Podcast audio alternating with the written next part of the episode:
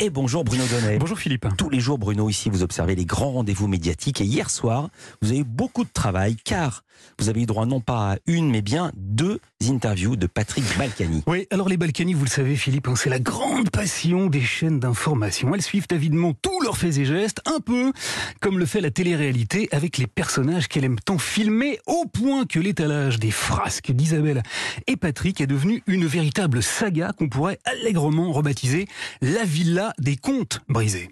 Je ne veux pas dire les chiffres parce que ça peut paraître beaucoup. Et figurez-vous, Philippe, qu'hier, la villa était dans tous ses états. Pourquoi? Eh ben pour ça.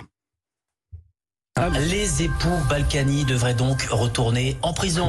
Coupables d'avoir fait sonner leur bracelet électronique, Isa et Pat, qui ont oublié de déclarer plusieurs dizaines de millions d'euros au fisc, vont devoir quitter la villa pour retourner en tôle. Le hic, c'est que l'information a beaucoup secoué Isabelle, qui, comme l'a expliqué Patrick, d'abord au téléphone hein, de BFM TV, a fait une grosse bêtise. Et elle a avalé euh, une boîte de je ne sais quoi. Elle a avalé une boîte dont sait pas quoi. Du coup, ça a mis Patrick dans tous ses états et il a poussé une belle gueulante. Elle va être entre la, encore entre la vie et la mort. J'en ai assez de ces, ces juges. Euh, Vous voulez que j'aille crever en prison? Je préfère crever chez moi. Voilà, alors tout. normalement, en pareil cas, hein, dans les téléréalités, quand un candidat pète les plombs dans de pareilles proportions, on le convoque dardard au confessionnal.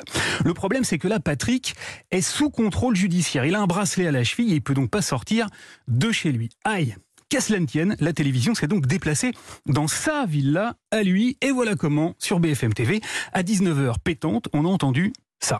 Bonjour Patrick Balkany. Bonjour Apolline de Madère. Nous sommes ici euh, au Moulin de Giverny, qui est votre maison.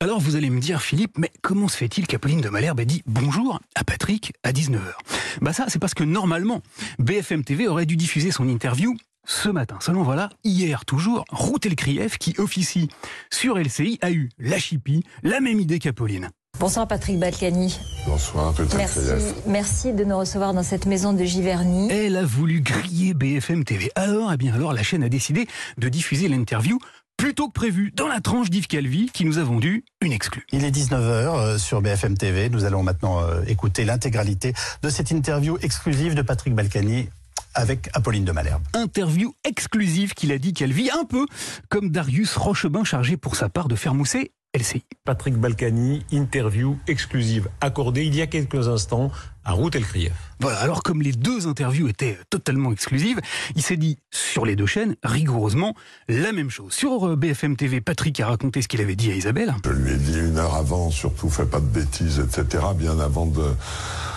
de connaître la, la décision. Comme sur LCI, Je lui ai dit, écoute, je ne sais pas ce qui va se passer, mais je t'en supplie, ne fais pas de conneries.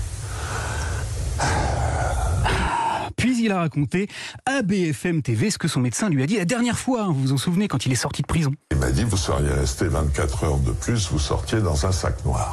Comme sur LCI. Le professeur Doucet à Cochin, qui m'a dit, eh ben, si vous étiez resté 24 heures de plus en prison, vous sortiez, mais dans un sac noir. Et tout ça avant de confier à Apolline de Malherbe ses gros problèmes de fin de mois. Mais vous vivez de quoi De aujourd'hui ma retraite, Des problèmes qu'il a exposés aussi, bien sûr, à Routel Krief. la seule chose que nous touchons, euh, mon épouse et et moi, sont nos retraites. Et vous savez, euh, retraites d'élus, c'est pas... euh, C'est pas. euh, ouais, parce que renseignement pris, ça fait seulement 12 000 euros par mois pour le couple. C'est pas facile. Toutefois, dans ce grand match de l'exclusivité, Philippe, j'ai personnellement eu une petite préférence pour celle de BFM TV. Pourquoi? Eh bien parce qu'au moment où Apolline de Malherbe a questionné Patrick Balkany sur le montant de ses dettes, Vous devez encore combien? je préfère pas vous en parler. Je, pré- je préfère pas vous le dire. Patrick a eu un peu de pudeur. Il n'a pas voulu dire le chiffre exact et il a laissé un long silence. Et c'est à ce moment-là qu'on a entendu Apolline de Malherbe lui dire ça. Tu veux t'arrêter là? Ouais, ouais, vous avez bien entendu, persuadé que l'interview serait montée, elle ne lui a pas dit vous, elle lui a bien dit tu. Tu veux t'arrêter là?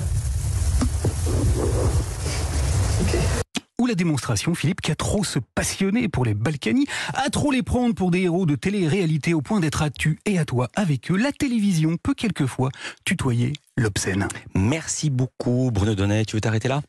Bah, J'aimerais Bon week-end. À lundi.